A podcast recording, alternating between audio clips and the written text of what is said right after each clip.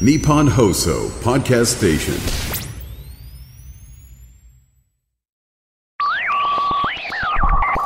漫画のラジオ意外と漫画を描き始めないっていうのがこの漫画のラジオで漫画家さんにお話聞いてると結構あるパターンですよね。であの川上純子さんもそんなにこうすぐ描き始めていらっしゃる感じではないですね。であのまあ僕も漫画が好きでこのポッドキャストやらせていただいているわけなんですけどあのその漫画の中でもあのこの方のことすごく好きなんだけどあんまり他の人と話したことがないですね 作者さんがですねあのいらっしゃったりするんですけど今回多分僕めちゃめちゃ好きだった作家さんが、え2人ぐらい登場するんですよねほぼ前作読んでるみたいな漫画家さんが。で、えーそれがですねどなたかっていうのはここで登場いたします。ですっごく好きだっていう人がいた場合はなんか何らかの方法で連絡をください。なんだろう漫画のラジオって公式アカウントもないしあ僕のあの X ですね、えーアカウントとかに送っていただけると、えー僕が喜びます。DM でもリプライでも全然構いません。はい。じゃあそれは一体誰なのか。そして漫画はそろそろお書きになり始めるのですが、えーちょっと想像と違うかもしれませんでは川上純子さん回第2回スタートです一瞬、まあ、バンギャまでいかないけどバンドファンだった時代がまあ若干番ギャでしょうね。えまあちょっと追っかけるぐらいですもんね追っかけるそうですね。まあ別にすごいあの出待ち入り待ちとかはしないですけど、ライブ欠かさずにできれば行ったりとかはそのぐらいですね。うん、ロフトとか行ってました、ね。ああはいもうまさに本当ちょっとまだ行っちゃいけないかもしれないって言われてるぐらいのうん、時代かもしれないですねそうですね。先生使ってらっしゃるマグカップがめちゃくちゃユニオンジャックですねそうですね。ええまさにロンドン土産みたいな感じですか？あ、なんかこれはロンドンに行った時にユースホステルの近くのスーパーではい買いました。もう本当にあの日本に来た海外の方が日の丸のあのこう湯飲み買って帰るみたいな感じですよね これしかなかったんですよね。そう。でもザお土産って感じですねそうですね。でもセインズベリーとかで普通にいいな普通のスーパーでお土産物屋さんではなかったですけど。おーえっ、とじゃあバンドのまあ話は趣味として世界が広がってきた高校生時代ははい。漫画とのお付き合いとしては読む側としてはどんなものを読んでらっしゃったとか？ああでも花と夢系。花と夢系はい。はいうんうん。その頃の花と夢とかだと、うん僕も読んでましたけど川原泉さんとかああそう川原泉さんとか、はいあと那須幸恵さん？あはいここはグリーンウッド？はいとか、はいあのあたりですかね。うん、あああいやこれは見てるものがほぼ同じ時代ですねあそうですか。はいあとあサイファとかラララですけどはいめちゃめちゃ読んでましたね。うん。でもあの頃のなんていうんですかね生き方広げてくれる系の作品の多さというか、確かに。ものすごく面白かったなっていう、うん。はいもう僕のいいいいい言い方ですね。そうですね。あの漫画好きの今の自分につながる源流の一つは あそこにあるなっていう感じが、あはいすごくするんですけど、あ、うんうん。うん今まさにいくつかサイファとかねそうですねね恋愛だけじゃないっていうところですね。うん。でその辺の流れから動物のお医者さんとか出てきたりするようなそうですね。そうですね。そう。バラエティに富んでましたよね。そうですねなんかこう、うんあんまり、ま、いい意味でマーケティングされてなかったなっていう感じがするあ、そうなんですかね。なんかいやどうなんですか？そしてたんですかね？次はどうなんですかね？〇〇ものが受けますよって言ってうん。作っているんじゃないんじゃないかなって気が確かに確かに。うん。そうは言ってもパタリロとかアニメになってましたもんね。そそれこそあのパタリロがマーケティングで作れることはないと思うんですよ。パタリロはあれはテレビでまあ、そうしていいのかなっていう部分もありましたよね。はい、うん。あの僕はあのいわゆる BL の概念が全くわからないまま、そうですよね。はい、うん。あの中学生のこと頃にパラパタリオがなんかギャグっぽくて面白そうと思って手に取って、うんうん。はい。うんあのバンコランが全く理解できないっていう、うん、そうですよね。はい、うん、のが割と強烈なあの体験として残ってますが、その頃ってやっぱりこうあの、女性の方が価値観が広いというか、まあ、やっぱりもう10代のうちは大体男子のバカっぷりというのは果てしないというか、なんか今考えるとそうじゃなかったのかなっていう気もしますけどやっぱあの頃は男子ってバカだなって思ってましたね。うん、いえバカですよ。えそうなんですか？はい。相当に相当にバカだと思います。そうなんですかね。はい、うん、でなのであの、はい。今は少年漫画を読む女性たちってすごく多い。そうですね。はい、と思うんですけど、その頃例えばジャンプを読むうんうん。そうですね女の子って悠々白書ぐらいまでいなかったんじゃないかなっていう気がすまあキャプテン翼でもういっぱいいたけどね。うん、あそうですね。キャプテン翼とかセイントセイヤあそうですねまあでも一部ですよね。今みたいになんだろう。うん。なんかもう本当一部の漫画好きの女子が読んでるって感じでしたね。その時にまさにうん先生も読んでいらっしゃったんですか、読んでましたね。うん。そうですね。うんこれもご自分で買って読んでたっていう感じなんですか？そこが覚えてないんですよね。あの、うん。クラスとかに当たり前にありましたからね。ありました？ジャンプ？あれ？うん、そうか。学校、うん。ま、漫画持ってきちゃいけないとかでしたか？あ、いけなかったですね。なんか正座させられて怒られました。そんなに厳しかったんですか？の一部の先生が厳しかったですね。へえ。いやうちはもうあのそういうルールが全然ない学校だったんで。あ、都会だからじゃないですか？いやであのこれ黒田伊代先生の回とか聞いてもらうと分かるんですけどあのあああ、一回聞きました。ありがとうございます。あのバカみたいにル本当にルールが何にもない世にも稀な学校なので、えーはい。えーでまあなのであのジャンプサンデーマガジン、えーチャンピオンぐらいまでは全部あるっていうああ、いいですね。環境だったんで当然読んでたんですけどじゃあどうやって読んでたのかは先生はあんまりよくわからない覚えてないですね。なんか回ってきたんですかね。回し読み？うん。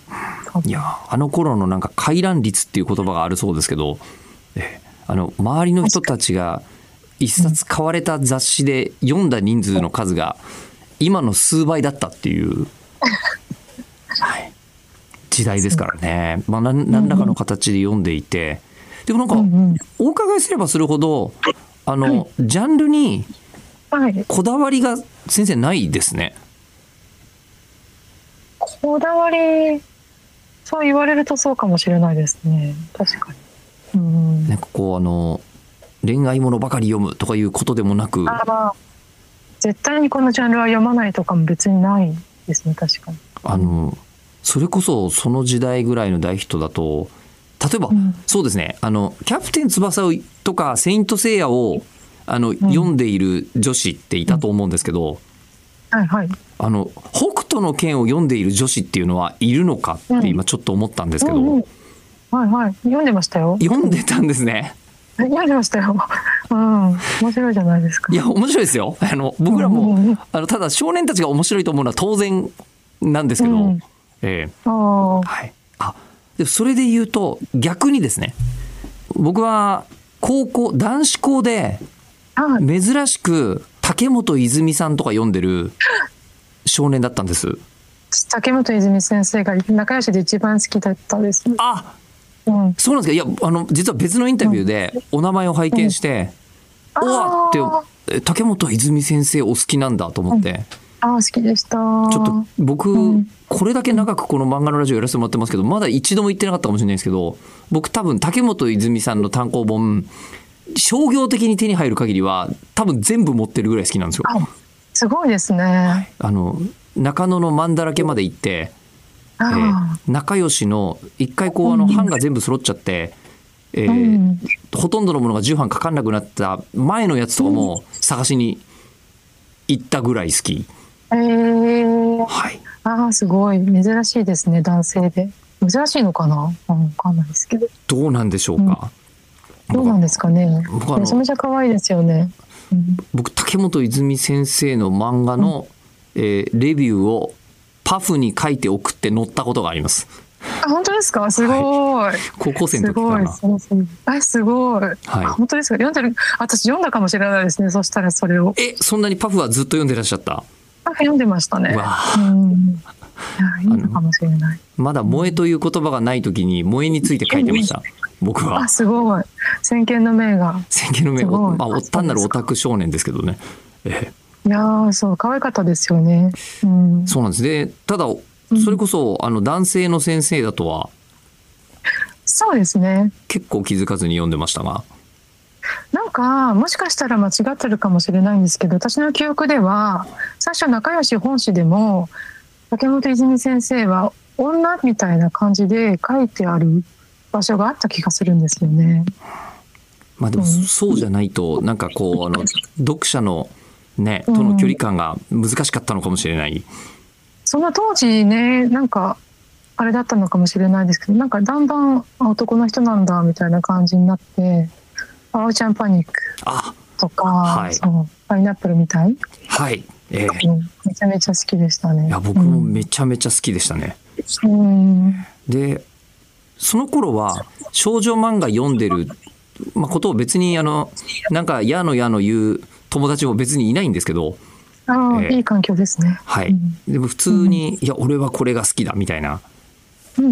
感じで、ただ女の子のものである竹本泉先生の作品って、うん、そうですね。はい。うんっていうのは分かってたんですけど、もうちょっと、あの、こう、大人になって考えてみると、うん、なんかもうあの、男女とか超えてて、変えてますよねえ。うん、そもそも地球人レベルでもの見てないなっていううんうんうんうんうん、確かに確かに。とこが好きだったんだなと。そうですね。なんか SF 感もありましたしね。うん。いやもう、竹本泉先生、よくあの、70年代ぐらいの SF の話いっぱい出てきますもんね。あ、そうですか？はい。あの、なんでしょう。いわゆるおまけページ的なところに、ああ。うん。ものすごいセンスオブワンダーがいっぱい出てくる作家さんでいらっしゃったんですけど、じゃあもう、それこそ竹本泉先生はかなりいろんなものを読んでる中でもお好きだった？そうですね。中吉の中ではやっぱり一番好きでしたね。でもなんか模写したりとかして可愛かったし。うん。そうですね。うん。アニメっぽいっていうのもありましたよね。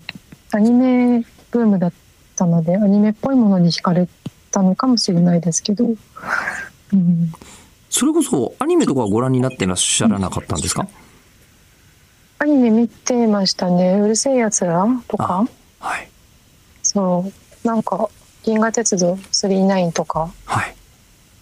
で、多分中学生ぐらいの時に、なんか、それこそ、パタリロが好きな男子がいたんですよ。え、何が好きなパタリロをの全部あ、パタリロロ。をはい。全巻集めてる男子がいて、はい。それこそ吉田さんじゃないですけど、っていうかその人の名前が吉田さんって言うんです。吉田って言うんですけど。そうなんか男なのに、これ、なんか面白いですけど、パタリパタリロ。なんか描写的にちょっと、なんか男の子が好きそうな感じじゃない時あるじゃないですか。はい。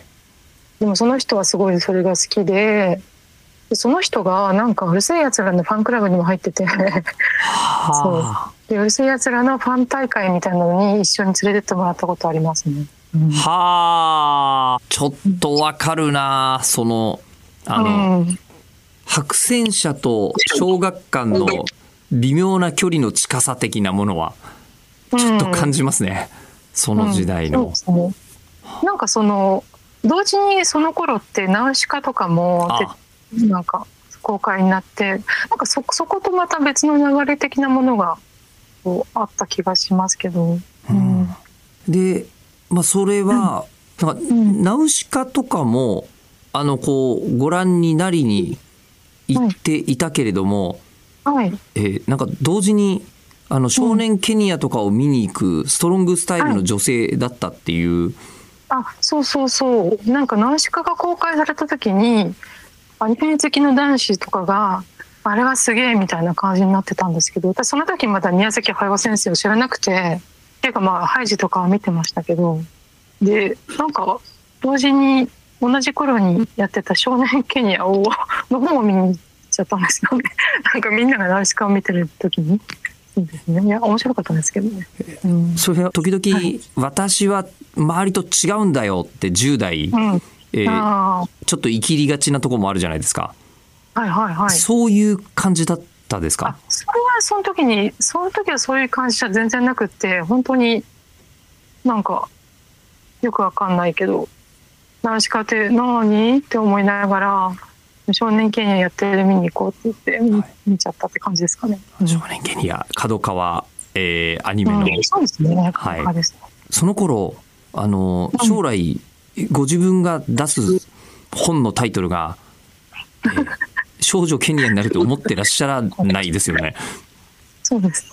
でうん、あそうでもなんて言うんでしょうあの本当に分け隔てなくいろんなものに触れてらっしゃいますね。そうですかね。はいうん、だったらいいんですけど。うん、なんかこういうのは見ないぜみたいなのが感じない高校生時代っていう感じが、そうねでもなんかそれなりになんかなんか一丁前にあれはダメでこれはダメだみたいなことも言ってたような気もしますけどそう、うん、いやあの全然言ってていいんじゃないかと思うんですけど将来クリエイターになる方ですし、えであのその作る方は高校生時代はなんか同人誌活動とかしてらっしゃったんですか？ああ同人誌そうですね。やってましたね。うん。これはオリジナル二次創作で言うとあと二次創作ですね。おう。ん。え何のだったんですか？キャプテン翼ですね。あやっぱり。まあそうですね。超一大ジャンルですからね。そうめちゃめちゃ流行ってましたから。まあ僕はあの高校2年生の時に初めてコミックマーケットに行ってあはい。普通に読んでいた「キャプテン翼」がこんなに女の人読んでんだって思ったの衝撃をねショックまあ別に悪い気持ちにはならないですけどあそうのですか？ええ。うん。あそうだったんだって思ったのは強く覚えてますけど。ああすごい。心が広い。怒え怒ります？別にオタク男性はすでに怒る資格ないですからね。自分たちのやってることを考えれば。いやじゃああのその頃はもう特にお気に入りのキャラクターとかがいらっしゃったとか。その話、その話、そうですね、言いましたね。そうですね。どなただったんですか？敬語で聞くことじゃないのかなどなたって。そう、こんな話します？すごい。いやそうそういうのがうん。やっぱり面白いというか、ぜひ。ああ、でも、めちゃめちゃメインストリームだったんですけど、その時はカップリングとしては。はい、若島津健とうん、龍河小次郎ですかね。あ名話だったんですね もう王道だよねね初めて何かが違うってみんなが気づく、えーうん時代のあじゃあもうそれはもう完全に当時はまだ八百という言葉で呼ばれていたようなまさにそうですね。ジャンル。ルではい。書いてらっしゃったんですね。はいあのその同人活動ってなんていうかそのままプロにつながるってことはあまりないんじゃないかとうん。思うんですけど、まあ、これはもう純然たる趣味でそうですね。趣味でしたね。うん。そうですね。うん。でただこう高校なんか出るとなると、もうそのあたりであの進路のことを考えなきゃいけなくなるじゃないですか。確かにええはいその時はどうなさったんですか？なんかまあ進路のことを考えれば考えるほど漫画がはかどっちゃうみたいな そう明日テストだっていう時にものすごい漫画が分けるみたいな、あ皆さんそうだと思うんですけど、はい、ははいじゃあ、まああのまあ、将来のことを考えると若島津と日向の新しいストーリーが思いついてしまうみたいな。そうですね。なんか将来まあ将来に不安不安っていうかなんか受験めんどくせえなとか、うん。みたいな。なんかストレスちょっと発散方法じゃないですけどみんなでキャーキャー言いながら書いたり読んだりするみたいなの？うん、でそれがあって、じゃあ、えっと、進路はどうなさったんでしょう？進路はなんか一応美大に行こうと思ってなんかめちゃくちゃ頑張ったは頑張ったんですけど結局落ちてしまってでそれでなんかもうもう疲れちゃってあの専門学校に行きました。あもうあの浪人するとかではなく？いやそう浪人もなんかうち別に裕福な家庭じゃないんですけどうちの両親もなんか私が頑張っていたのを見ていたのでかわいそうだと思ったのか浪人してもいいよって言ってくれたんですけど私はもう 疲れちゃったので、うん。専門学校にサクッと行かせてもらいました。やっぱり絵を絵を描く系の専門学校に？そうですね。デザイン系の。あ。そうですね。その時はまだ地元ですか、地元にいたんですけど学校が東京だったんで、うん。まあ友達ん家とかに転がり込んだりとかしてだんだん帰らなくななりますよね。うん。まあね片道2時間とかかかっちゃいますもんね。結構本当にそのぐらいかかったので、うん。そうです。毎日となるとちょっと二十歳前後のね、うんなんか外に出たいタイプの世代としては、そうですね。なんか本当に課題もいっぱいあったし、美術系だからなんか課題も大きい時とかがあって、すごい A2?A2 ぐらいのブリーフケースみたいな？うんものを乗って電車に乗ったりとかしてたので、で朝のラッシュとかすごいきつかったので、うん。あじゃあもうそこから、うん何でしょう一年発起して一人暮らし始めてみたいになるんですか、ああ、一人暮らしは、そうちの親がお金がなかったので、させてもらえなかったんですけど、なんかね、その、専門学校の最後の年ぐらいに、なんか学校の先生に、なんか先生、あの、仕事、バイト先見つけてって言ったら、よっしゃって言ってその場で電話をかけてくれて、はいなんかデザイン事務所のバイトに、を見つけてもらえたんですよ。はいうん、でなんかそれでちょっとバイトしながら学校も行ってたんですけど最後の最終的にはまああまり学校も最後の方は行かなかったかもしれないですけどそれでちょっとお金を稼いだりとかしてなんとなくこう一人暮らしに向けて移行してった感じですかね。あの、うん。その時は漫画家さんになろうっていうお気持ちはどうだったんですか、なんかなんかすごくそこの方に絵を描きたいなっていう気持ちはもちろんずっとあったんですけど漫画じゃなくてもいいなってその時は思ってたかもしれないですね。うん。絵をあそういえばパリパリ伝説の中にも出てきましたけど本当に元気がなくなった時に以外に絵を描きたいと思わないことがなかったっていう はい、そうですね。うん、そうですね。確かに。うん、でもずっと、まあ、絵のお仕事はしたい、まあ、でも漫画家さんにはまだなんか具体的な行動につながってはいない感じがしますが、うん。あのどこからプロへの道が開けたんですか、あ、それはですね、はい。大変言いにくいんですけれども、はい。あのつてというかですね。あの高口里澄先生花の飛鳥組のはい。のところのアシスタントをさせてもらっていたんですけど、はい。あのアシスタントさんになったのは、うん。あの公募とかがあったんですか、あそれは同人誌で知り合ったはあ。カリスマ子というはあ。素晴らしいあ。素晴らしい女がいまして、あああカリスマ子先生がもう同人誌時代からのお付き合いがあるんですね。はい、そうですね。あそうなんですね。多分スマコちゃんが紹介してくれたんだと思います。すっごいさらっとビッグネームが今出ましたが。はあ。いやじゃあそこで、えっと、ご紹介があったアシスタントが高口先生のところではいはい。ああ始まってではいでそれが割と遠くて鹿沼栃木県の鹿沼市だったんですけどはアシスタントさん用のアパートみたいのを借りてくれてて高口先生が。あそんなことあったんですね。そう。だから東京からアシスタントさん呼んでそこに泊まらせて23日とか1週間とかか生き返るのも大変なので。はい。うん、でそんな結構まあまあのペースで行ってたらあの高口先生が、はい。あのその時事務所に来てたあの出版社の編集さんに紹介してくれたんですよ。おお、うん。えオリジナルって書いてらっしゃったんですか？オリジナルね。微妙に書いてなかったですけど。うん、オリジナル書いてないけれうん、ども紹介をしてくれた、そうですね。なんかあの高口先生が本当に聖母マリア様みたいな方なので本当なんだろう心が広い人なんですよ。うんうん。あのその時漫画家になりたいって川上先生はうん。高口先生におっしゃってたんですか、そうですね。なんか同人誌もやってたしそれを見見てもらったりとかしながらアドバイスもらったりとかみんな多分そこにアシスタントに来てた子たちはみんなプロ志望で。